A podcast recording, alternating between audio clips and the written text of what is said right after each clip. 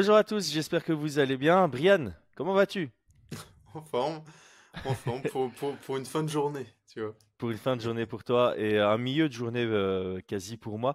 Euh, on va pour une fois faire un retour à froid. On n'a jamais fait de récap à froid, je pense qu'on les fait toujours euh, à chaud. Et là, comme on était tous un peu occupés, voilà, on a été remplacé par Aldric et, le Volk. Je pense que les gens ont, apprécié, mais ça fait toujours plaisir de pouvoir débriefer de ce qui s'est passé sur un week-end avec toi. Donc, je t'ai fait une proposition improvisée. Tu étais dispo, on se lance. par quoi est-ce qu'on commence? On va, parler du KSW, enfin uniquement du combat de Saladin, et on va aussi parler de l'UFC 296. bah, tu sais quoi? Quel est le combat sur lequel tu as le plus envie de débriefer? Et on se lance sur celui-là. Euh, oh, le, quel est le combat que j'ai le plus envie de débriefer? Mhm. euh, euh, bah, Je t'avoue que tu veux pas me poser la question le, moins envie? Ah bah vas-y, le moins envie, et puis comme ça, ça s'est baqué. Peut-être le plus Pantoja Rival quand même, c'était... Ah waouh, merci. C'était cool quand même, hein, franchement. Ouais, ouais. Mais, mais tous, tous me donnent envie de débriefer, euh, clairement. Bah, commençons... on va passer rapidement. Mais... Commençons justement alors par Royval contre, contre Pantoja 2. Euh, moi, ça me fait déjà plaisir parce que quand l'UFC avait annoncé euh, tous les gros combats, tu vois, ils avaient annoncé Jiri Prochaska contre Alex Pereira, Royval contre Pantoja, euh, Leon Edwards contre Colby Covington. On avait fait une vidéo avec John et John m'avait demandé quel était le combat que j'attendais le plus parmi tous ceux-là. Et moi, j'avais dit euh, Pantoja Royval. Et des gens m'avaient descendu dans les commentaires en disant ouais, tu fais trop le hipster, tu fais trop le citre. Voilà. Who was right? Bref, ok, parlons du combat. Qu'est-ce qui t'a euh, le plus marqué, toi, sur ce, sur ce fight? Ce qui m'a le plus marqué, je pense, c'est la gestion de Pantoja. Mm-hmm. Euh, on en avait parlé, on a l'impression qu'il n'était pas, pas forcément dans la gestion, mais là, il, a, il, a, il est clairement venu pour défendre sa ceinture, mhm. clairement venu pour s'assurer de prendre ses rounds. Et j'ai vraiment beaucoup apprécié. Alors, c'est peut-être beaucoup moins spectaculaire que ce qu'il nous a proposé avant, tu vois, forcément. On va dire que l'aspect euh, euh, guerre était un peu plus contrôlé. Mais moi, c'est ce que j'attendais de sa part en tant que, mhm. en tant que champion. Euh, j'ai vraiment apprécié ça. Et puis alors sa lutte, elle a, enfin, elle a passé un cap. C'est, je, crois qu'il faut vraiment se rendre compte que, il, je sais pas combien de pourcents, mais dès qu'il mettait la main dessus, il mettait au sol. C'était impressionnant, quoi. Déjà en termes de nombre, il a bâti son record. Hein, C'était affiché euh, dans le dernier round. quand il a scoré son huitième et dernier takedown, euh, c'était marqué, tu vois, euh, new record. Son, précédent, c'était 6 takedowns réussis. Et je vais aller regarder d'ailleurs contre qui c'était. Contre qui est-ce qu'il avait scoré 6 takedowns dans sa. Ah, bah, c'est son combat précédent contre Brandon Moreno. Donc, ça montre une constante amélioration, j'ai envie de dire. Il avait battu son record précédemment dans son tout dernier combat, c'était contre Moreno. Et réussir à amener Moreno six fois au sol dans un combat, c'est quelque chose. Et là, huit fois contre Rival, c'était. Ah, et puis dans le timing était incroyable. Ouais, moi c'est ça qui m'a le plus Moi, ce qui m'a le plus euh, impressionné, qu'on avait déjà vu et qu'on avait analysé d'ailleurs euh, dans, dans l'avant-combat, c'est sa capacité à être bon dans la fatigue. Et là, il y avait aussi ce côté de lucidité dans la fatigue, parce que tu voyais qu'il était épuisé, mais il trouve cette porte ouverte euh, sur à quel moment j'utilise le peu d'énergie qui me reste pour prendre une position avantageuse et la conserver jusqu'au bout. C'était splendide. Mmh. Et puis, bah, bien évidemment, un rival aussi. Hein. J'ai trouvé euh, vraiment très bon, très appliqué.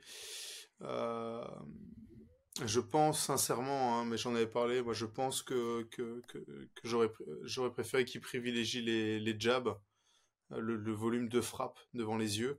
On a vu que dans le quatrième, cinquième, ça commençait vraiment à faire de l'effet. Et moi, c'est ce que j'aurais voulu voir un petit peu dès le départ. Quoi. Vraiment du, mmh euh, des, des, des, sortes de petites claques devant les yeux pour commencer à faire euh, surréagir.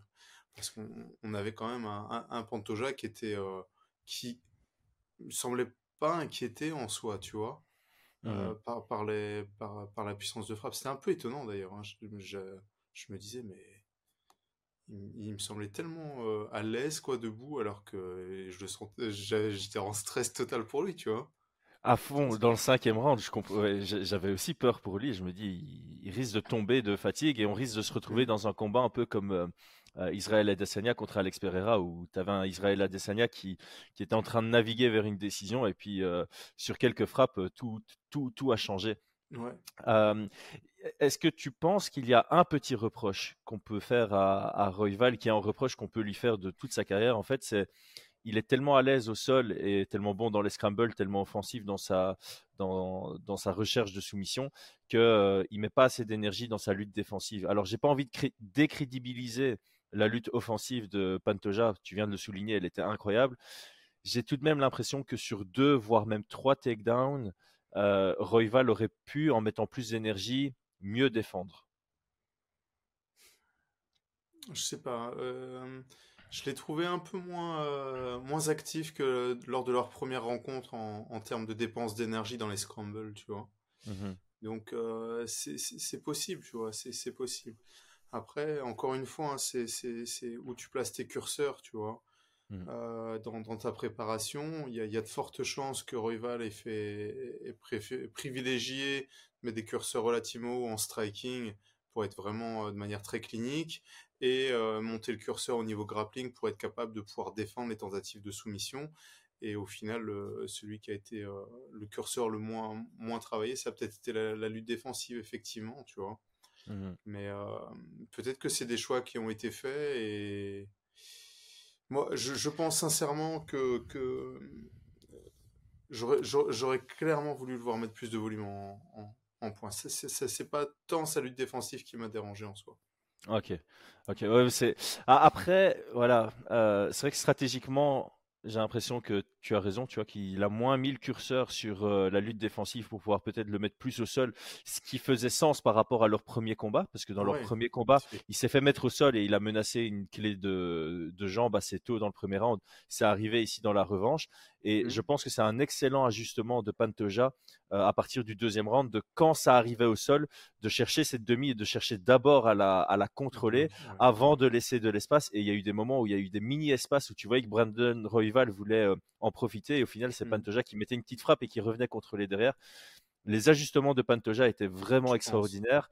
Royval n'a pas pu réajuster sur les ajustements de, de, mmh, mmh, Pantoja, mais en tout cas, ce, combat était juste merveilleux, je trouve. Parce qu'on avait le côté divertissant. Je pense que les, les, les, fans de violence ont été quand même servis dans ce combat. Mais les, fans de stratégie et de technique ont été ceux qui ont été le plus, euh, le plus satisfaits à la fin de, des 25 minutes. Ouais, et puis je trouve quand même que le combat était euh, relativement équilibré, hein, dans le sens mmh où euh, si, si vous étiez pour Royval à chaque fois qu'il se relevait, euh, c'était ouais, ça va passer, ça va finir par y aller, ce genou, des trucs comme ça. Et quand ça allait au sol, les, les, fans de Pantoja, ils respiraient un grand coup, et quand ça, ça évoluait dans le dos, dans la monte, non, je pense que je pense que c'était c'était fort en suspense, donc, donc moi j'ai vraiment beaucoup beaucoup aimé. Hein. Ouais, palpitant, c'est vraiment le, le, mot qui convient le mieux peut-être pour décrire ce, ce, combat. Ok, on a fait le tour de, de ça. Ah, peut-être euh, parler de la suite. Euh, c'est vrai que ça, c'est un, truc euh, qu'on peut faire quand on fait des retours à froid. quel serait le prochain adversaire idéal pour Pantoja selon toi? Et où va se situer Royval après ce combat dans, dans la division? Je pense pas qu'il va trop descendre. Je vais ouvrir ici les, les rankings, comme ça, ça peut peut-être aider. À, à, cette discussion. Donc, en numéro 1, on a toujours Moreno, on n'a pas encore la mise à jour. Au moment où la vidéo va sortir, la mise à jour sera faite. Mais pour le moment, Royval était 2, à égalité avec Amir Albazi. Donc, à mon avis, Amir Albazi sera 2. En numéro 4, on a Kai Kara France. Et euh, je pense, ouais, après, c'est 5, euh, Nicolao et euh, Manel Cap. Et il me semble que Brandon Moreno, son combat est, est confirmé, hein, son prochain combat. Donc, il est déjà booké. C'est Tapologie hein, qui va. Qui va... Alors, si c'est sur Tapologie, c'est bon. Ouais, donc il... Albazi contre Moreno, c'est déjà mmh. bouqué. Euh, est-ce qu'il faut attendre ce combat en se disant le gagnant contre le gagnant, le perdant contre le perdant? Ou alors on, met l'un des deux euh, Enfin, c'est bouqué quand? Alors c'est bouqué pour le 24 février. C'est pas trop loin, mais il faut quand même attendre euh, ouais, ben, deux mois en fait. Il faut attendre deux mois. Hmm. Hmm.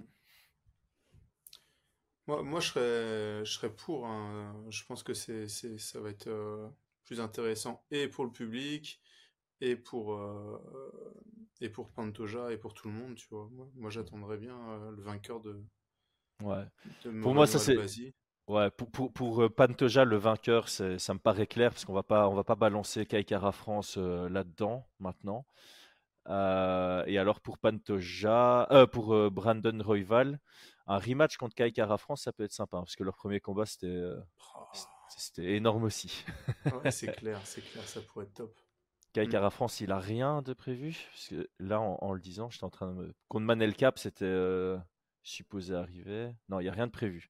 Donc, ouais, un rematch, euh, un rematch euh, contre Kai Kara France, ça me plaît. Mm. Ouais, et puis, et puis on aurait de fortes chances de voir une, une revanche contre, contre Moreno pour Pantoja.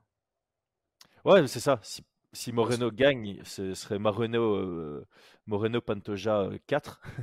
Et puis si Euh, Albazi prouve qu'il est meilleur que Moreno, bon bah c'est parfait, tu vois, tant mieux. Mais ouais. Mm, mm, Ouais, mm. bah, la, la division est assez claire du coup. Elle fait Ouais, plaisir. Il faut qu'elle soit plus mise en avant. C'est de nouveau une, preuve que Flyweight, il faut, faut, faut que l'UFC fasse un tout petit peu plus de marketing autour de, autour de ça. Euh, pour la suite, est-ce qu'on ferait par euh, ordre chronologique? Let's go. On n'en a pas parlé avant. Est-ce que tu veux qu'on fasse un petit, un rapide débrief de Hogan et euh, Sola, euh, puisqu'on avait fait la preview euh, T'as regardé les combats ou pas? Parce que je, te- je te mets un J'ai regardé bien, bien celui de cela, Hogan un peu plus rapidement. Ok, bah faisons, faisons cela contre Yunusov. hein. Qu'est-ce qu'on a pensé de manière générale? Tu trouvais aussi que le niveau était très, très relevé pour un combat qui a lieu en France? Euh, ouais, bah, je trouve que les de toute façon, je trouve que les, combats qui sont proposés par la RES depuis quelques temps sont toujours très, très bonne qualité, tu vois. Euh, je pense qu'il y a des très bons combattants, ils le prouvent euh, à l'UFC, enfin partout. Donc euh, je suis pas, je, suis pas étonné. Enfin si, je peux être un peu étonné qu'on se dise tiens, il y a, du niveau en France. Il y a toujours eu du niveau en France, tu vois. Non, ouais, et aujourd'hui plus que jamais, euh, là, ça devient vraiment une belle nation du MMA, ça c'est clair. Ouais. Après, clairement, euh, faut pas oublier que il y a, il y a quelque chose qui a beaucoup changé depuis la légalisation en France, c'est que euh, on a des, des- des combattants qui restent beaucoup plus longtemps sur le circuit amateur, notamment avec la- l'arrivée de, de l'IMMAF pour pouvoir euh, engranger euh, des, des- des, euh, des championnats et, et de l'expérience qu'il n'y avait pas il y, a, il y a quelques années où on envoyait des, des gars faire leur propre leur premier MMA à l'étranger, c'était souvent en pro, tu vois. Mhm. Donc, euh, faut regarder sur le nombre d'années qu'ils pratiquent, les gars, tu vois. C'est Ouais, ça aussi, hein. C'est pas genre, clair. euh, c'est pas des, ils ont pas genre juste 6 combats ou 5 combats et tout. Ça fait des années et des années. Donc, pour 10 ans de, de pratique, pour 12 ans, euh, ils ont un niveau ouais, euh, très très bon. Moi, moi personnellement, j'ai beaucoup aimé le combat. Euh, je je m'attendais, je trouvais que ce combat était difficile à, qui était difficile de projeter parce que je, on, avais s- on- on parlé, hein, s'était tous les deux positionnés sur un 50-50. hein. Ouais, et puis qu'on allait vraiment voir au moment où ça allait se confronter un petit peu de vers quel côté ça allait euh, aller, tu vois. Et le premier round était très difficile à scorer, je trouve. Donc euh, très ça, ouais. représentait je, vraiment le mm, 50-50, hein, sur le et je premier en tout cas. pense, et je pense que, que pour les deux, je pense que c'était un peu la découverte euh, sur les deux, tu vois. Donc te- techniquement, je trouvais ça très bien. Euh, pas grand-chose à dire. Sur l'arrêt, bon bah, il y a, y une règle hein, qui est, euh, qui est celle que euh, euh, tu dois te protéger à tout moment. Et effectivement, peut-être que Turpal n'était pas KO, mais il n'était pas en train de se protéger. Et, bah voilà, c'est la règle, c'est comme ça. Je peux comprendre sa déception, mais la règle est, t'es obligé de, de, de montrer que tu te protèges. Tu peux pas te protéger euh, Moi, j'ai pas vu beaucoup de gens se plaindre de, de l'arrêt. euh, je pense que Turpal se... peut-être que visuellement, Turpal, au moment de l'arrêt, se rendait pas compte de ce que ça donnait, tu vois, de ce que son body Ouais, language donnait. Peut-être que lui était encore dedans, non, bah mais la après, réalité, c'est que l'arbitre fait un bel arrêt par rapport à ce que lui perçoit de la situation. oui, mais après, il faut, il faut comprendre aussi qu'en tant que combattant, euh, tu, tu prends des coups, tu te dis, ah, ça va, euh, tu vois, tu peux être conscient en soi, tu vois. Mhm. Et, euh, mais même si tu es conscient et que tu prends des coups qui sont pas puissants, euh, vu de l'extérieur, on est obligé d'arrêter, quoi. Tu vois? Exact. C'est plus ça, c'est plus, il y a, il y a, il y a sa réalité qui est de dire, euh, euh, j'étais encore dedans, j'étais pas KO. Et je, je, je veux bien le croire sans problème. Sauf que bah, la réalité de l'extérieur, c'est pas de défense, arrêt de l'arbitre. Et, et voilà, ça fait partie des règles, ça fait partie des règles. Donc non, moi j'ai trouvé ça vraiment bien. Euh, au niveau de la fatigue, je pense que cela a montré quand même des, des, gros signes de fatigue sur le quatrième. J'ai, je me suis dit, oh là, je m'attendais plutôt, enfin, je m'attendais pas à ce que ça, qu'il y ait un, un, down comme ça aussi important. Mais, mais voilà, il a été très intelligent d'utiliser son anglaise avec un peu de volume pour aller chercher le finish. C'était magnifique, quoi, tu vois.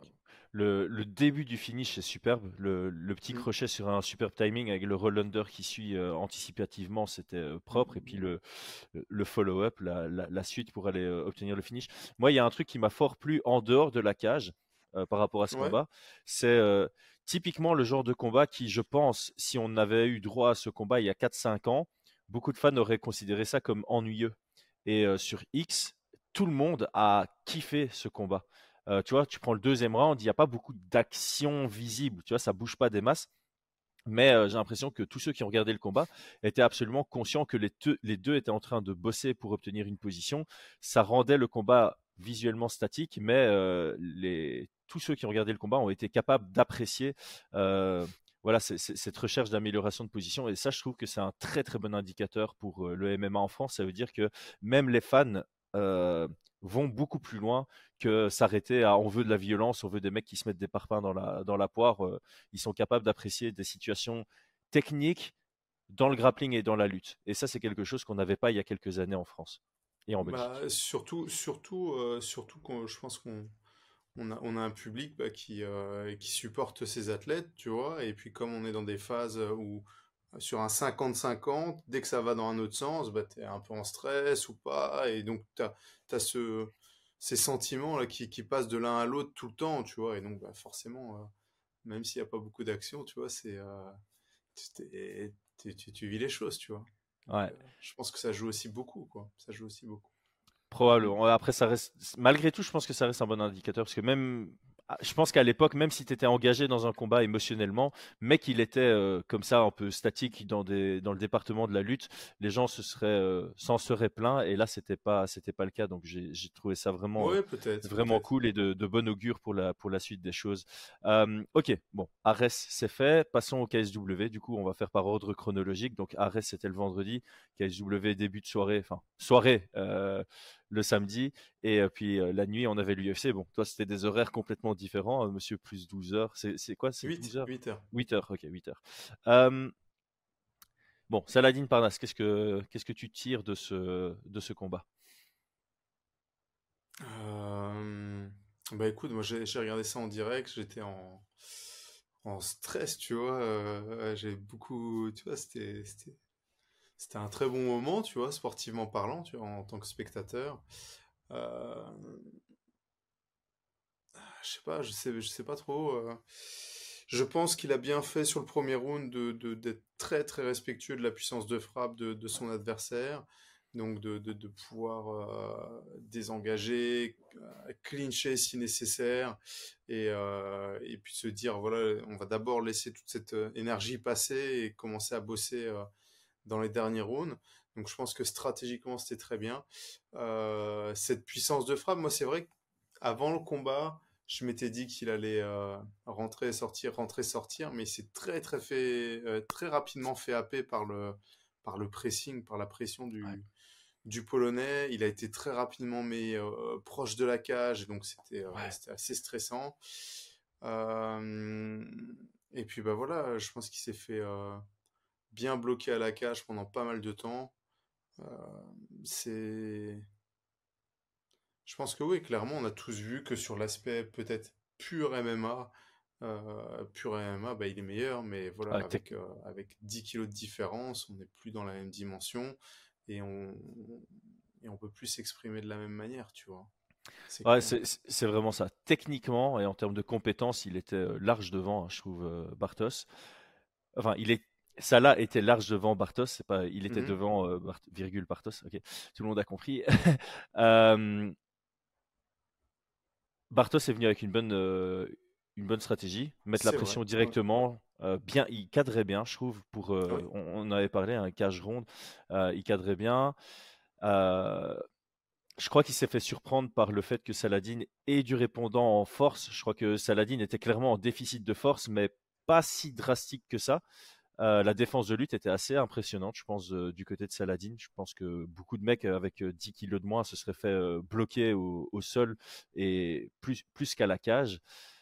Les jabs de Saladin ont été assez impressionnants. Il y en a plusieurs qui sont passés où la tête de Bartos est vraiment partie vers, vers mmh, l'arrière. Mmh, mmh, il y a un truc, c'est, je pense que Saladin a eu plusieurs moments où il aurait pu sortir de situation de clinch et il a préféré rester au clinch. Je ne sais pas si c'est stratégique de sa, de sa part ou non. J'ai l'impression qu'il craignait un peu la puissance de frappe en, pied-point de Bartos et c'est ça qui l'a amené à rester, à, rester au clinch.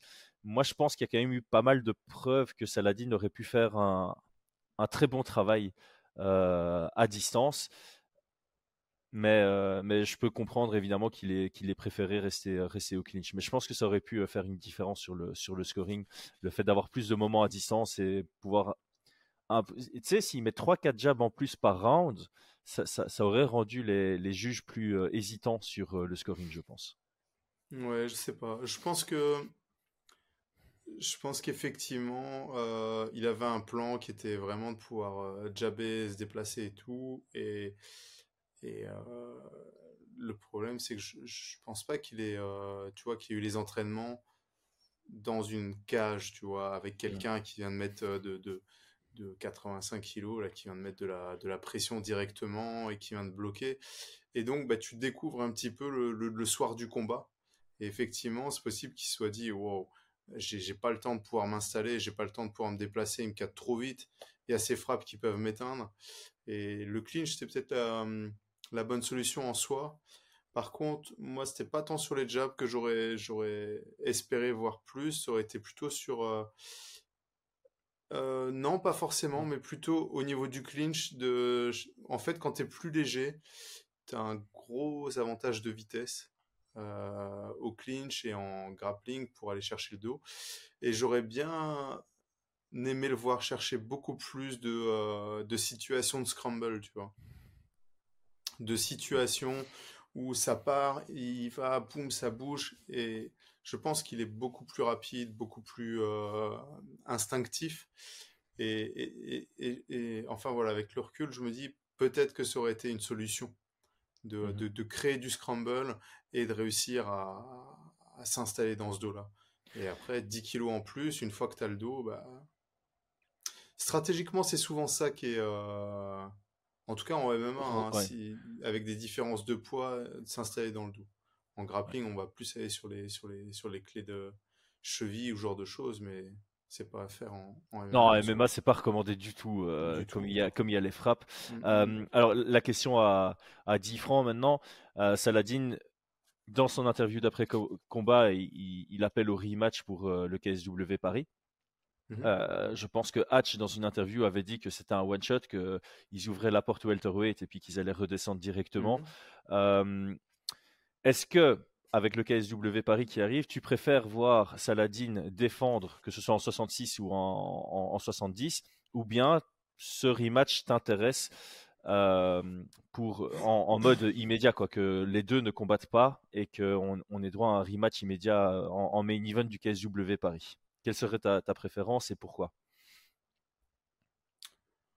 Euh, Non, en, soi, le, le, rematch m'intéresserait pas plus que ça, tu vois. Hmm. Je pense pas que. Enfin, il faut, il faut, il faut rester honnête, tu vois. C'est comme quand tu as des, des, combattants de MMA qui vont affronter un gars de boxe anglaise avec 2-3 mois de préparation. Euh, ils n'ont pas le temps de pouvoir rattraper, quoi. Là, c'est un peu la même chose. 2-3 mois de préparation, passer de 66 à, à 77, c'est, c'est pas assez, tu vois. Mmh si, si Et justement, ben justement ici, si, si, on annonce maintenant que c'est quoi ça en avril, ah il y a un rematch. C'est 3 mois. De plus que ce qu'il vient de déjà avoir, tu vois, sur, sur le peu de préparation qu'il a eu pour monter à 77 ici, il, a fait bonne figure. Oui, mais une prise de masse, en trois mois, il va faire quoi? Il va prendre 2 kilos de muscle à tout casser. Ça va pas. Ça veut dire qu'il sera à combien? 78, 79, tu vois? Non, c'est monter de deux catégories euh, et prendre 10 kilos de muscle, c'est minimum un an, tu vois, au minimum. Mmh Surtout avec la maturité physique qu'il a, tu vois. Ouais, après, moi, moi je trouve que d'un point de vue stratégique, il y a des éléments à mettre en place de part et d'autre qui pourraient m'intéresser. Et euh, si tu rajoutes en plus les, les 4 mois, euh, parce que c'est 4 mois, hein, si, si c'est organisé maintenant, c'est 4 mois qu'il aurait.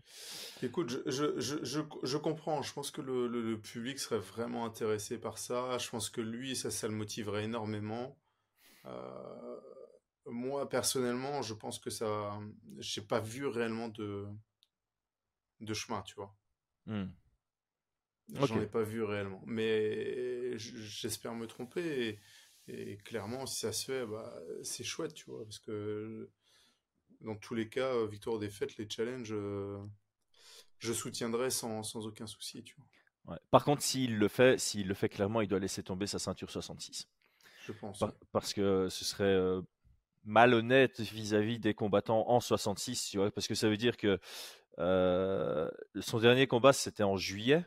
Euh, ou en août, en 66.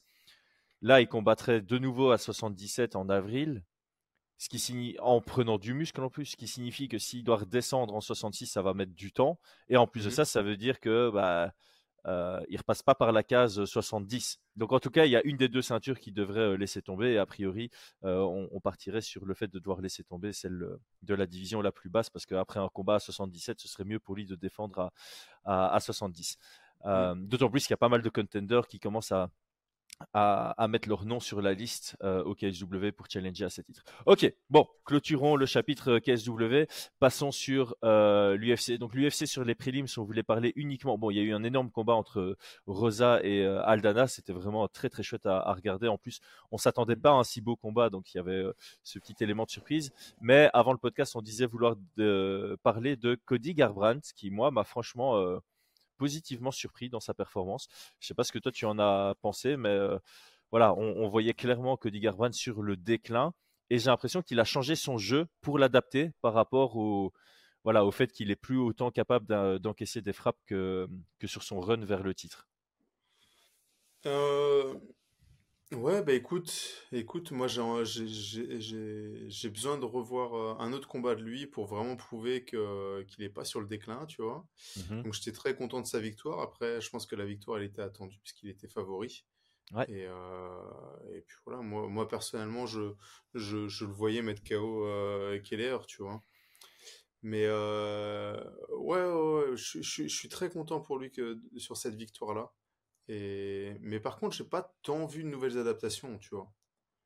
Il y a toujours un petit peu ce même travail où il va blitzer, où il euh, va frapper très Ouais, mais il, restait moins à l'échange, je trouve. Tu vois, quand certes, enfin, tu vois, ça reste que ouais, Brandt, mais il faisait des vraies sorties. Tu vois, il n'était pas à l'échange, c'était je blitz. Si le mec il contre pas, je continue mon blitz. Et quand je m'arrête, je fais mon step back. Et quand j'engage sur une single attack, je fais. Il était plus euh, un tout petit peu plus prudent, je trouve. Qu'il avait un peu moins cette envie d'échanger parce qu'il s'est probablement rendu compte qu'il ne pouvait plus se le permettre. Ouais, c'est vrai, c'est vrai, c'est vrai. Alors, en tout cas, ouais. Non, non, vas-y, vas-y, parce que moi, c'est pour clôturer le sujet de, de Garbrandt. Mais euh... non, non, en tout cas, ça fait très plaisir. Et, euh... et s'il si, peut confirmer sur un autre combat, eh bien, ça, ça rajoute encore pas mal de saveur sur la catégorie euh, des Bantam, tu vois. Eh ben, justement, sur un autre combat, moi, j'ai pensé à ça. Je me suis dit, ça peut être fun. UFC 300, Cody Garbrandt, Dominique Cruz 2. Ça fait sens, tu vois. Oh, ah ouais, là, ça m'intéresse bien. Ouais, hein. écoute, c'est le bien vendu là. j'ai pas besoin de donner plus d'arguments. j'ai absolument pas pensé, mais franchement, oui. Euh, il combat encore Dominique Cruz? Mais en tout cas, il, je me posais la question. Il est encore dans le classement. Il est encore dans le UFC ranking. Il est en position 10. Son dernier combat, c'était en 2022, en avril 2022, c'est sa défaite contre Marlon Vera. Il est encore dans le classement, donc il n'a pas officiellement pris sa retraite. En termes de, tu vois, où ils en sont dans leur carrière, pour moi, ce serait logique de le faire. Et tu vois, comme on parlait euh, par rapport à, Wonderboy lors de notre analyse euh, de la main card, il y a un moment, il faut sortir les gens du, du parcours euh, vers le titre. Et voilà, ce combat a une petite histoire. C'est quand même deux gros noms du sport. L'UFC 300, on s'attend à justement avoir des name value. Je pense que, voilà, en termes de timing, ça, ça fonctionne. Et euh, c'est, ouais, pour moi, c'est la meilleure idée que l'UFC puisse faire. Et pour mmh. l'un et pour l'autre, ça fait, ça fait sens. Il y a une petite rivalité à vendre. Donc, euh, moi, j'aimais bien cette idée. Écoute, je, j'aime beaucoup, j'aime vraiment beaucoup et, euh, et j'espère, je vais croiser les doigts, je vais mettre des petits hashtags pour espérer voir ce combat se faire, clairement. Alors, Emmett. Mais écoute, je suis content que, qu'il n'était pas dans, les, dans la liste des paris. T'aurais pas parié sur lui Ouais, non. Moi, Alors, je, moi franchement, je te l'avais dit, hein, j'aurais mis, euh, j'aurais mis mes pièces sur, euh, sur euh, Mitchell. Hein. Mhm, c'est vrai. Tu l'avais dit en off. Ouais. Ah, ouais. Bah écoute, moi je voyais Brice Mitchell l'emporter. D'un côté, enfin, ouais, non, c'est une violence, quoi. Je crois que c'est un. Je me demande c'est pas un des pires chaos qu'on ait vu, non? Bah, en, tout cas, dans les pires chaos qu'on ait vus à l'UFC, Emmett en a trois. Celui qu'il a mis contre Michael Johnson, celui qu'il a mis contre Ricardo Lamas, et maintenant celui qu'il met contre sur Mitchell. Bah, celui qui s'est euh, pris aussi, non? contre, contre, Stephens, ouais. Contre Stephens, il est violent aussi. C'est marrant, euh, Josh Emmett, il est chaque fois des deux côtés, tu vois. C'est le seul combattant à l'UFC qui a bouffé un 17 et qui en a mis un. Et euh, là, c'est un des combattants à l'UFC qui a mis des gros KO et qui en a aussi bouffé un euh, en contrepartie. Voilà, c'était vraiment d'une sacrée violence. C'est la première fois que je vois un combattant convulsé après un KO comme ça, tu vois. Mmh et écoute, je n'ai pas trop compris le, le, le, plan de, de, Brice Mitchell, là, de vouloir euh, échanger. Il y a une réalité, c'est qu'à un moment donné, euh, boxe pas avec un boxeur, quoi. Si tu, si, tu sais pas boxer, ne boxe pas avec un boxeur. Il a envoyé ses frappes comme ça, et... Non. À un moment donné, euh, tu vois, de l'autre côté, tu, te dis, mais... Enfin, voilà... Euh, je n'ai pas, pas envie d'être pas, je veux pas dire que c'est mérité, tu vois, parce que c'était vraiment violent, tu vois. Mais à un moment donné, c'est normal que ça se passe comme ça, tu vois. Ouais, il a passé trop de temps, il a passé trop de temps, il a, il a même pas feinté sa lutte, si je dis pas de bêtises. Je crois qu'il a une tentative. Il y a une tentative, mais très timide. Non, même pas en fait. En tout cas, dans les stades de l'UFC, ils considèrent pas qu'il y a eu de, qu'il eu de tentative d'amener au sol. Donc, euh, ouais, pas de ça, j'étais devant mon écran en train de dire vas-y, feinte, remonte en uppercut, feinte, feinte les takedowns comme ça, et il était comme ça. Mais ouais, non, c'était bizarre parce qu'en fait, tu peux partir du principe que, euh, ok, je vais rentrer dans la cage, euh, je suis Bryce Mitchell, je rencontre Josh Emmett, il va s'attendre à ma lutte, donc je vais lui faire croire que j'ai pas envie de lutter en restant un peu debout et puis je vais le surprendre après 3-4 minutes, mais tu dois quand même feinter. Tu, dois bah feinter et alors debout, tu si, tu as cette stratégie-là, debout, tu dois être évasif au possible. Quoi. Tu peux pas. Parce que il s'est tout connecté sur un direct que lui envoie.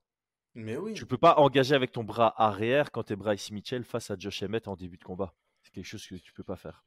Mmh, c'est une mmh, mmh. erreur. C'est une erreur. Et donc, ouais, comme, comme, tu dis, c'est pas qu'il le mérite, mais il paye son erreur. On va, on va plutôt le dire comme ça. Il, paye, son, erreur. Ouais, je préfère. Tu as, tout à fait raison.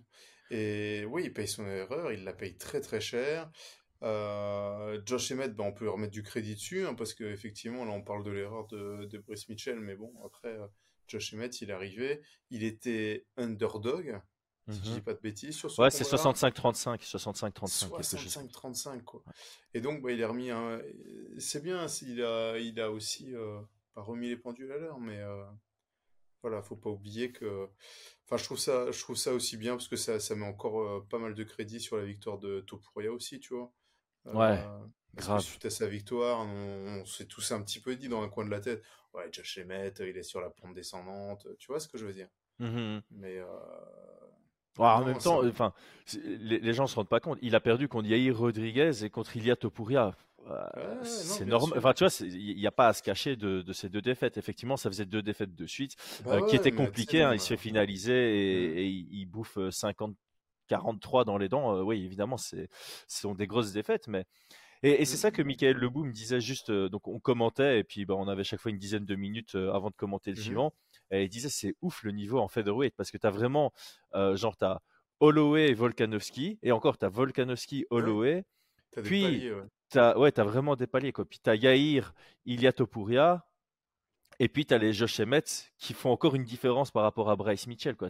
Et, c'est là, quand tu regardes d'affilée, tu regardes Josh Emmett, ce qu'il vient de faire à, Bryce Mitchell, tu regardes ce que euh, Yair Rodriguez a fait à, à Emmett, et puis tu regardes ce que Volkanovski a fait à Yair Rodriguez, tu fais, c'est des énormes steps, hein, c'est des grosses, mmh grosses marches. Quoi. Et puis dedans, il y a encore des, des Ortega qui se cachent et tout. Euh, enfin, qui se cachent, je suis pas en train de dire qu'il évite, mais ça fait longtemps qu'on l'a plus vu et il y a un sacré hein. niveau. Quoi. Evloev contre Arnold Allen, qui est ici pour début d'année. Et d'ailleurs, justement, en parlant de ça, la suite, du coup, pour Josh Emmett, c'est un peu chaud parce que, on vient de le dire, il propose rien, enfin rien. C'est insultant de dire ça, mais Ilia Topuria lui roule dessus, voilà. il propose quelque chose contre Yair Rodriguez, hein, il le connecte bien, mais bon, Yair Rodriguez fait quand même une grosse performance. Il a 38 ans. C'est typiquement le genre de gars, tu as envie de le mettre sur des combats fun, quoi. Et donc, contre, contre qui mmh. faudrait-il le mettre? Moi, j'aurais bien aimé le voir contre Arnold Allen. Je trouve qu'il y, a une, il y a une intrigue particulière. Mais là, il y a Allen contre Evloev. Je pense qu'il prendra un des deux. Hein. Ou Qatar. Qatar, ça fait longtemps qu'on l'a plus vu. Ouais, Calvin Qatar, c'est pas mal aussi. Ah, mais ils ont déjà combattu l'un contre l'autre. Mais c'était chouette. Mmh, mmh, pourquoi pas un rematch? Ouais, pourquoi, pas, un rematch entre eux? Moi, je pense que, euh, je pense que le truc, c'est qu'il faut. Je, je pense pas qu'ils doivent se remettre en, direction du titre, tu vois. Non. Je pense que effectivement, comme tu dis, il y a des paliers. Que là, ça va être un petit peu trop tard de les dépasser. Euh, enfin voilà, au-delà de son âge, je pense que la motivation, elle est plus la même, tu vois.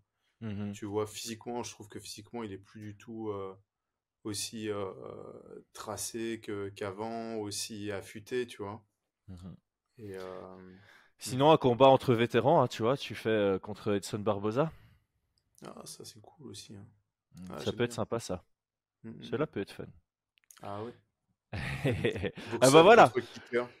Comme on, comme on, a une bonne idée dessus, on va passer. Bah, celui-là, je sais pas si on va passer beaucoup de temps. On pourrait passer beaucoup de temps, comme on pourrait l'éjecter, tu vois, le bottin en touche. Ferguson, Paddy Pimblet.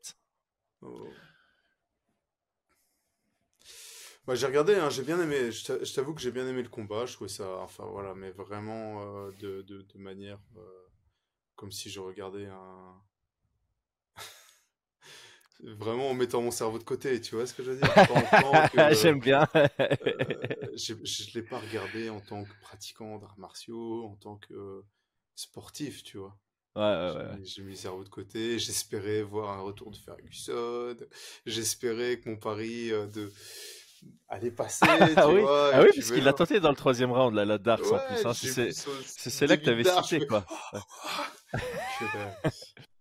je t'aurais donné un x2 si c'était euh, une Darce. Je t'aurais donné un x2 sur ton pari, quoi. non, mais écoute, écoute, euh, voilà, je pense que tu as raison. On n'est peut-être pas obligé de, trop en discuter. Voilà, moi, je t'avoue que j'ai trouvé ça sympathique en soi, tu vois, parce que bah, je suis les deux personnages et que et qu'il y avait, il y avait un petit pari dessus, mais sinon, euh, ouais, comme je te dis, mon, cerveau, je l'ai. c'était techniquement, c'était cata, quoi. Bah, en fait, le premier round était fun parce que dans le premier round, tu voyais des ouvertures pour Ferguson. Euh, Si tu avais envie d'avoir une vision positive du combat, c'était vraiment, ah ben voilà, euh, Ferguson, encore une fois, on revoit des, des bribes de, de ce qu'il était. La première minute, quand même, la première minute, elle était scandaleuse techniquement. Techniquement, des deux côtés, c'était euh, ah ouais. des, des, amateurs qui, qui, qui, combattaient, quoi. Mais Ferguson, on, on, va le tourner dans ce angle-là. Dans la première minute, même dans les trois premières minutes, Ferguson donnait de l'espoir en sa victoire tu étais là, tu fais, bah, il connecte, il y a moyen qu'il y arrive. Et puis, il y a eu le, retournement de situation. Alors, ouais, effectivement, techniquement, c'était pas, euh, on était très très loin du top 15 UFC. Euh, Et ça, c'est peut-être la leçon qu'on en tire. C'est Ferguson, bon, maintenant, il est temps de raccrocher les gants. Tu as rattrapé le recours de BJ Penn. Sept, victoires, sept défaites d'affilée, tu es le seul avec BJ Penn à l'UFC. Ne, ne va pas battre ce record égalité, c'est très bien. Raccroche les gants. Il euh, n'y a, plus rien à faire dans une cage. L'UFC ici doit faire euh, preuve d'éthique et ne pas lui proposer un nouveau combat. On sait très bien que mmh. l'UFC, euh, ils vont vouloir utiliser Ferguson pour faire monter un nouveau nom, mais ils doivent, enfin, ils devraient pas. Et, et, ouais, voilà, Paddy Pimblett, il, il prouve ce qu'on avait dit avant le combat, c'est il a toujours pas le niveau top 15.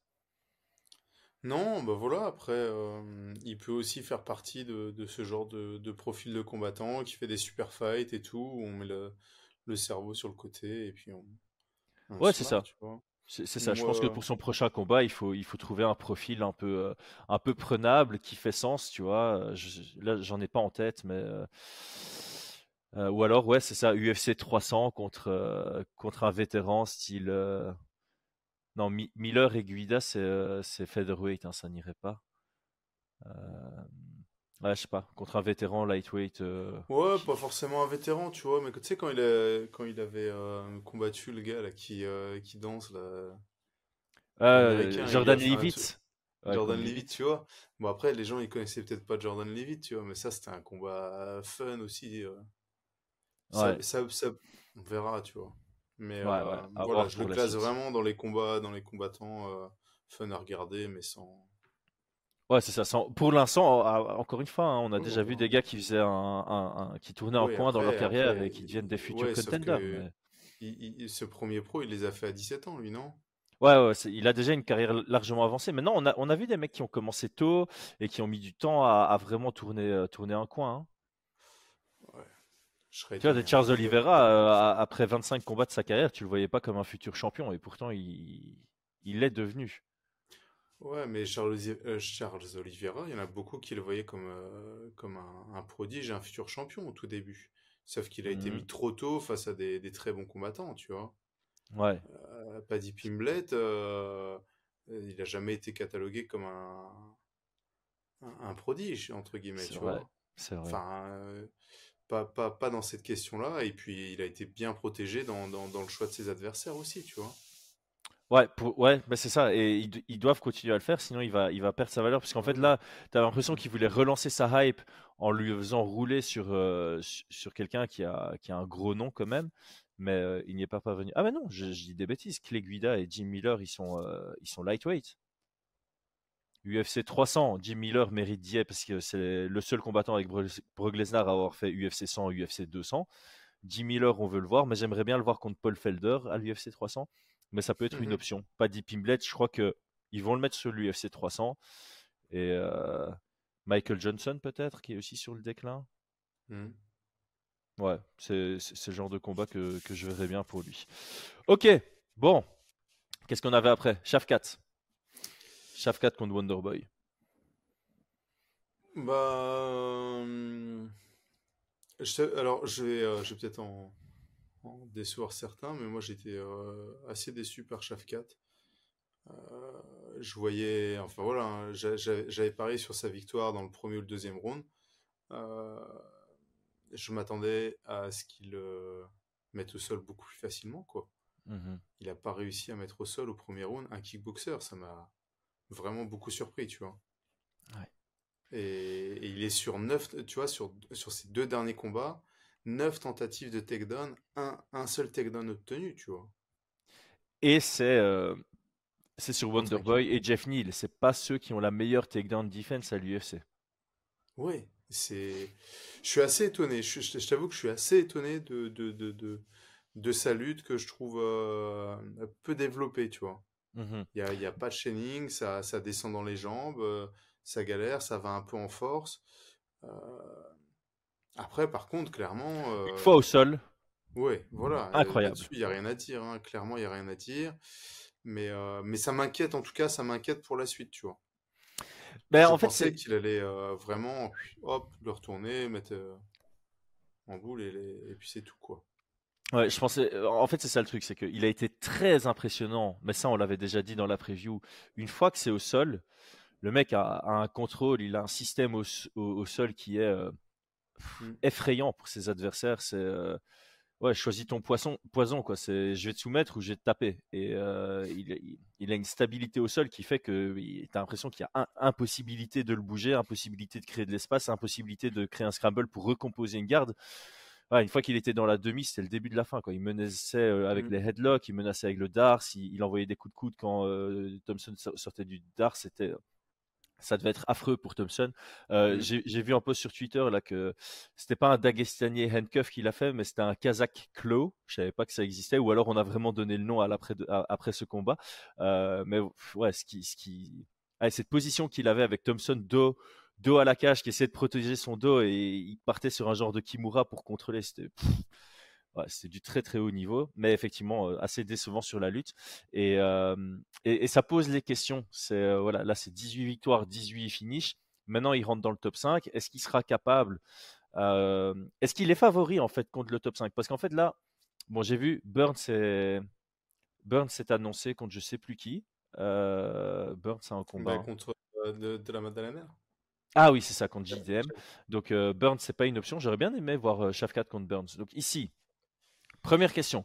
Est-ce que Shafkat, 6 victoires à l'UFC, est-ce qu'il coupe l'herbe sous le pied à Belal Mohamed? Pour moi, la réponse est simple, c'est non. Euh, sportivement, je ne le fais pas passer devant, mais on connaît l'UFC. L'UFC, l'UFC aime moi, bien. je, euh, ouais. moi, je pense qu'ils vont lui couper l'herbe sous le pied. hein. Ouais.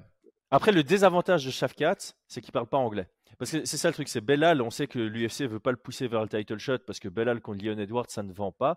Mais ouais, le problème, c'est que Shafkat, euh, il parle pas anglais, donc c'est mauvais pour son marketing et pour le vendre aux États-Unis. Mais son persona attire plus Hmm. que Belal, donc ça, ouais, il risque de couper l'herbe sous le pied à, à Belal. C'est chien. c'est chien pour Belal, qui en plus de ça était le backup, quoi. C'est fou. Mais euh, moi, pour être honnête, je pense que Shafkat ne passe pas ni Belal ni Edward. Ah ben justement, c'est les questions euh, sur lesquelles je voulais venir. Je voulais, je voulais te demander juste ton avis très rapide sur qui devrait être favori entre Edwards et Shafkat, entre euh, et Belal et entre Shafkat et Burns. Euh, pour moi, ouais. Donc, Léon Edwards, les cotes, elles sont sorties, là, j'ai vu sur, sur Twitter. Ouais, la euh, sueur a, a posté un 1,90, 1,90, c'est un pur piquem, c'est un ouais, 50-50. ouais, ouais. Euh, moi, je vois clairement un, un 65-35 pour euh, Leon Edwards. Mhm. Je vois un 65-35 et je pense que le, le Pick'em, là, il va, il va bouger. Ah ouais, si les cotes sortent officiellement, les gens vont booster, je pense, ouais. sur, euh, sur Edwards. Quoique, euh, en fait, c'est, toute l'histoire du rec- recency bias, hein, tu vois, les...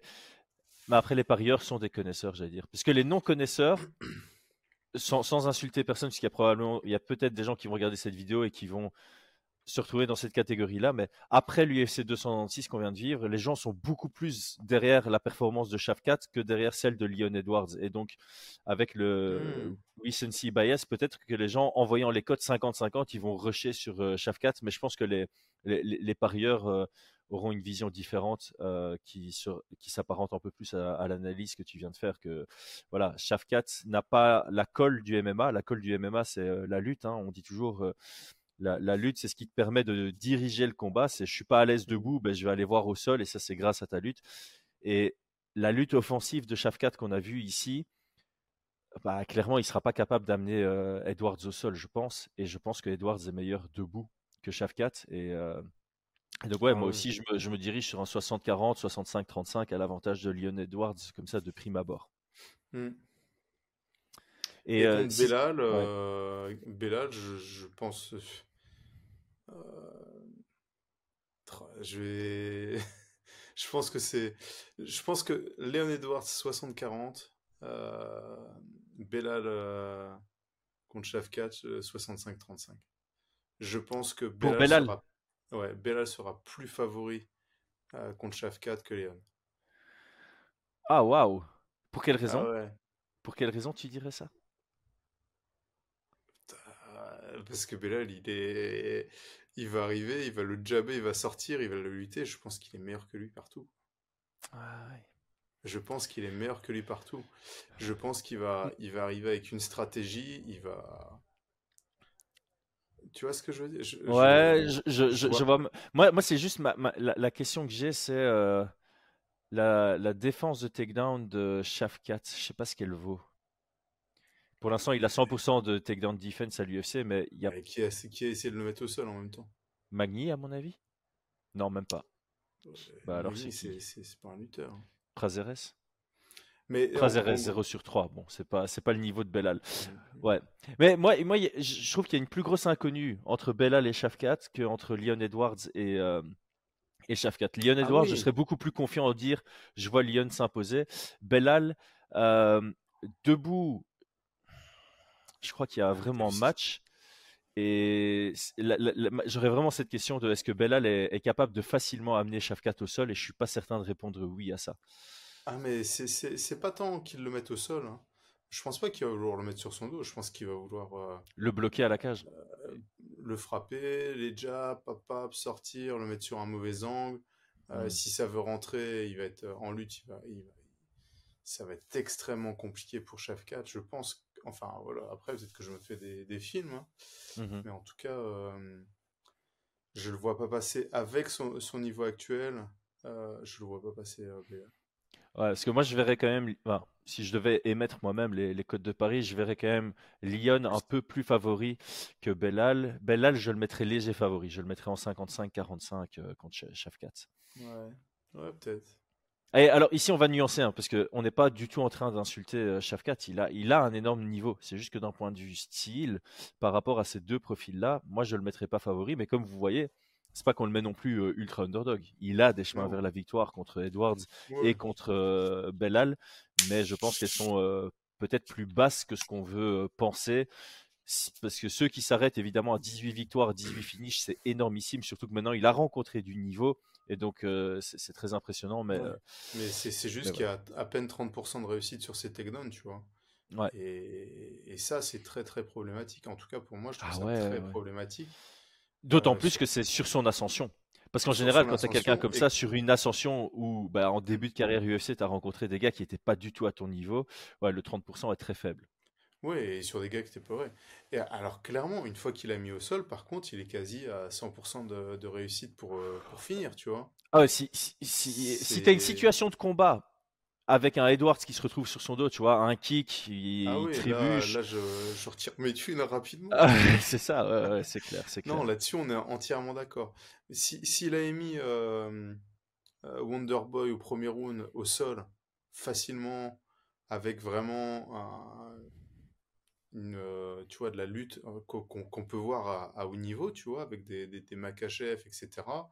Oui, là, par contre, euh, j'aurais, mis mon argent sur lui, tu vois. Moi, Mhm. c'est vraiment ce, ce point-là qui me, qui Ouais. me, Parce que, regarde, on, on va le dire, complètement, tu vois. on, on va le dire différemment. hein. Bon, voilà. Euh, j'ai même pas comparé à Bellal. Bellal, il a tapé 7 amenés au sol contre euh, Thompson. Euh, bon, ce qui montre aussi que Bellal a peut-être un moins bon contrôle que Shafkat au sol. Mais encore une fois, la question n'est pas de ce qui se passe une fois au sol, mais de comment Mhm. ça se passe debout pour transitionner vers le sol. Mais par contre, moi, j'ai l'impression que Gilbert Burns a une meilleure euh, lutte offensive que Shafkat. Quand tu compares leurs combats respectifs Ouais, contre Thompson, Burns a plus facilement amené euh, Thompson au sol que Shafkat ce ouais, week-end. Et Burns n'est Mm. pas réputé pour une grosse lutte offensive du tout. Du Du tout, tout. du tout, du tout. Non, Donc, euh, ouais, je pense que nos inquiétudes sont, euh, sont justifiées. Bah, elles sont justifiées par les chiffres et puis euh, techniquement parlant, je trouve qu'il il avait pas de stratégie de mise au sol euh, très très développée, tu vois. Et, et ça, bah, ça se rattrape, hein. C'est pas, ça veut pas dire qu'il va pas bosser dessus, ça se rattrape, tu vois. Clairement, hein. Alors, dernière question autour de ce combat. Thompson, il commence à se faire très âgé, là, 40 ans. Mhm. Euh, moi, j'aimerais le voir rester à l'UFC pour un dernier combat, peu importe le résultat, contre Michael Venom Page qui vient de signer et qui combattra contre Kevin Hollands. Euh, je sais pas. Tu sais pas? Pourquoi tu, tu crois que le combat serait pas fun ou euh, que ça fait pas sens euh, d'un Ah, point de je vue pense euh, que Michael Venom Page va être meilleur, tu vois. Bah, il est aussi âgé, il a 36 ans, non, Michael Venom Page? Ah ouais? Il me semble, hein. Il me semble qu'il commence à faire son âge et je pense pas que l'UFC l'ait signé comme euh, potentiel futur champion. Je crois qu'ils l'ont signé pour la, pour la hype. Attends, il a, il a quel âge? Euh, 36 ans. 36 ans. Moi, je pense que je pense que ça fait sens. Je pense que Venom, euh, Venom Page a été signé pour des combats fun. Ouais, bah pourquoi pas. J'ai peur, j'ai peur pour, euh, pour une grosse blessure euh, pour, ce, euh, pour, euh, pour Thompson, tu vois, c'est pour ça que je suis pas très... Ah ouais. Pas très chaud, ok. C'est c'est le fan de Thompson en toi qui parle, c'est pas le fan Oui, neutre. voilà, voilà. Parce En, en tant que fan neutre, moi, je- c'est un combat qui me plairait sur papier. Je crois quand que même ça. des sales blessures. hein. Ouais, Mm. ouais. Mais contre des, des, des gars qu'on connaît pas du, du Bellator. C'est vrai. Allez, passons au combat principal. euh, Colby Covington contre Leon Edwards. Grosse performance de Leon Edwards ou bien contre-performance de Colby Covington ou bien un mix des deux? Où est-ce que tu te positionnes sur... euh, voilà, si, si 100, c'est une grosse performance de Edwards et 0, c'est une contre-performance de Colby Covington, où est-ce que tu te trouves sur l'échelle? Bah écoute, je pense que à chaud, j'aurais été... euh, ouais, Colby, il a fait... C'était vraiment pourri ce qu'il a proposé, tu vois. Mhm. À froid, euh, je... Je pense qu'il faut toujours, comme tu le dis bien, se concentrer sur le vainqueur et voilà, mettre euh, le crédit sur le vainqueur. Et je pense que Leon Edwards a, a vraiment, comment dire ça, pas annihilé, mais il a, il a sorti Colby de son jeu. Il a sorti son il Il l'a rendu extrêmement médiocre, hein, tu vois. Donc, il n'y a, pas forcément juste genre à, faire, à mettre du volume, à, frapper, etc. pour, pour être un combattant. Des fois, tu as juste une sorte d'intention, une sorte d'aura qui fait que l'autre, bah, ça mmh. le tétanise. Et avec le recul, je me dis, bah, en gros, Colby, il a été tétanisé, il savait pas quoi faire, il n'était jamais à la bonne distance. Seule fois où ça a clinché, bah, il s'est fait jeter, et enfin voilà, tu vois. Donc, il s'est. ça a été. c'est clair que de, l'extérieur, moi, je me suis dit que Colby fait n'importe quoi, tu vois. Mmh pas de pression, pas de volume, rentre pas en lutte, rien. Dès la première seconde, quoi. Il, a vraiment, euh, c'était pas lui-même dès la première seconde, mais je te rejoins. J'ai l'impression que c'était euh, à cause de la prestance de mmh. Leon Edwards dans la, dans la cage. Je pense qu'on s'en rend pas compte, mais je crois que si tu rentres mmh, contre Leon Edwards, il prend de l'espace. Il prend de l'espace de par euh, comment il se tient, comment il se déplace. Et tu le voyais quand il cadre comme ça, il, il prend des angles où il recule de 20 cm pour recréer une certaine distance et il a vraiment une superbe gestion de la distance et je pense qu'on ne mmh, se rend pas compte au travers des caméras mais quand tu es face à lui tu es là tu fais putain merde je suis quand même loin je peux pas shooter d'ici ah il m'a touché avec un front kick qu'est-ce qui s'est passé? Et je pense que tu es, perturbé dès le début Ouais, je pense aussi. Je pense qu'il était un peu effrayé de ça. Il a, fait beaucoup de changements de garde aussi, Léon Edwards. Donc mmh ça, ça, ça, ça a créé beaucoup d'incertitudes pour, euh, pour Colby. Donc euh, moi je mets pas mal de crédit sur Leon Edwards. Euh, je m'attendais pas à un combat comme ça, je t'avoue. Je hmm. m'attendais vraiment à un combat un peu plus engagé et euh, je, je t'avoue que je me suis un peu ennuyé sur le combat. Franchement, je me suis vraiment, ça m'a saoulé parce que ben, c'était un peu à sens unique, tu vois. Ouais.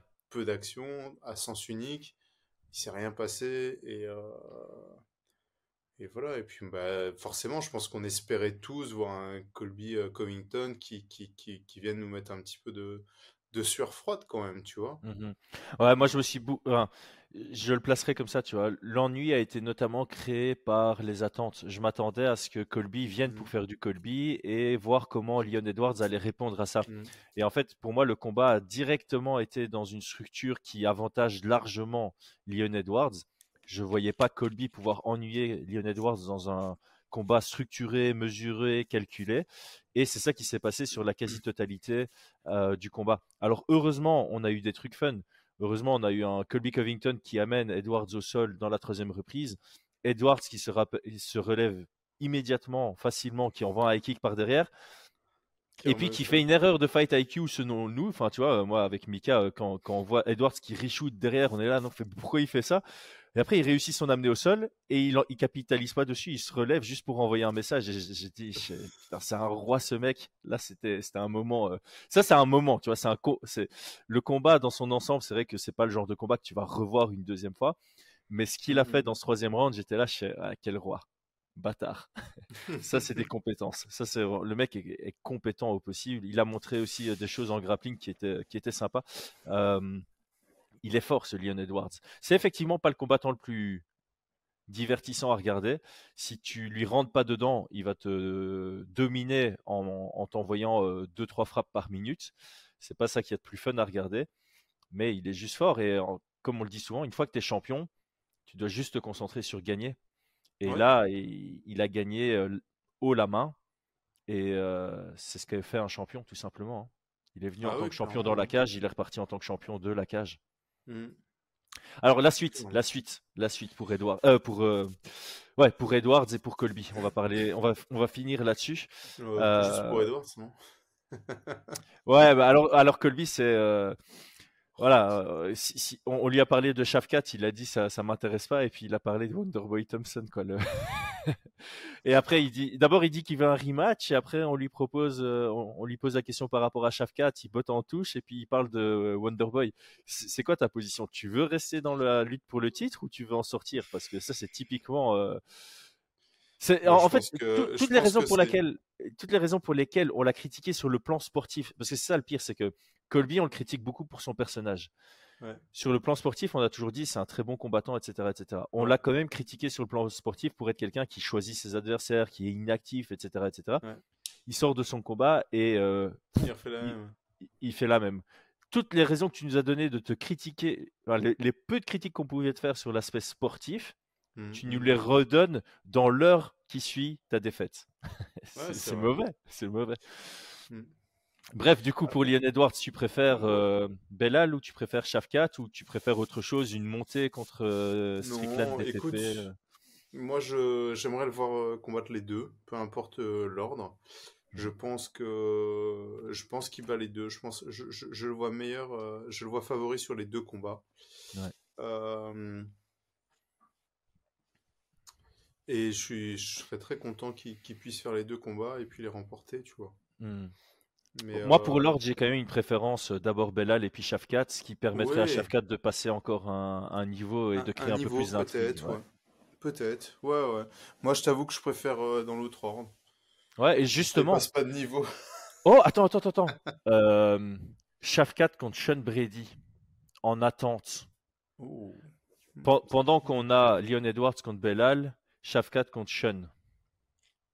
C'est sympa ça. Ça, c'est pas mal. Euh, c'est vraiment pas mal. Mais non, j'aime bien, j'aime bien cette idée-là. Et de le mettre contre Bellal, j'aimerais bien aussi. Et je pense qu'il y a une raison aussi hein, pourquoi il veut pas combattre Bellal, tu vois. Hmm. Je pense que, je pense qu'il sait, on sait, vous savez que c'est quand même le plus gros challenge qu'il peut avoir, tu vois. Ouais. Euh, Parce que tout le monde disait, tout le monde disait la même chose. Ils se sont déjà rencontrés, ça s'est ren- ça s'est euh, terminé en début de deuxième round sur un high poke. Et ouais, Leon Edwards prend le premier assez large.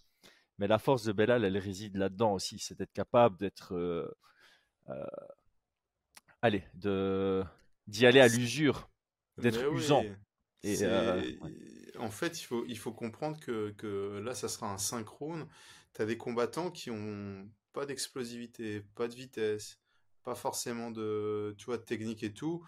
Par contre, ils ont une endurance musculaire et ils vont être bons, bah, on l'a dit tout à l'heure, tu vois, dans la fatigue. Quand toi, tu commences à être, ils sont là, ils sont encore conscients, ils arrivent à bosser, à grinder, etc. Et lui, c'est clairement dans, de, ce type-là, tu vois. Donc, euh, non, moi j'aimerais. Je, je, je veux ce combat-là, ça c'est clair. Je Ouais, pense ouais. qu'il doit. J'ai envie de le voir et je comprends pas l'argument de dire ah, je, que, qu'il ne souhaite pas l'affronter pour X raison ou, ou qu'on se dise on a déjà eu le premier round, on sait ce que ça va donner. Non, Non, du tout. Je suis pas du tout d'accord avec ça. Mm, Ouais. mm. Ok, bon, ben, on a fait un long, gros tour d'horizon, ça fait plaisir. Merci. euh, Ça Mm, faisait mm. longtemps, ça faisait longtemps sur la chaîne qu'on n'avait pas dépassé une heure de, de podcast. Et bah, il est midi, donc euh, ton vlog vient de sortir sur la chaîne. Euh, Ah tous ceux qui, ont- qui sont en train de regarder cette vidéo jusqu'à maintenant et qui ne l'ont pas encore vue, euh, allez voir. Brian vous raconte tout sur, euh, son voyage au Japon, tout simplement. Ouais, ouais, vous allez voir, la vidéo elle est cool, elle est vraiment sympa, elle a été euh, super bien montée en plus. Donc, euh, Ouais, bravo Thomas, merci à toi. Bon, top, top, top. N'hésitez pas hein, sur, euh, donner votre avis sur, sur l'événement, ce que vous en avez pensé, etc. notre matchmaking euh, incroyable. Je trouve qu'on a été bon en, en termes de matchmaking là sur Euh, nos surtout propositions. toi, surtout toi. ouais. J'avais déjà réfléchi en fait, c'est parce que j'avais réfléchi préalablement à toutes les propositions. Mais comme tu t'alignes, voilà, on a co-signé chacune des Ça propositions. ça Voilà, va, on va notre, notre nom est dessus. Allez les gars, merci, à très vite. Ouais, ciao, ciao tout le monde.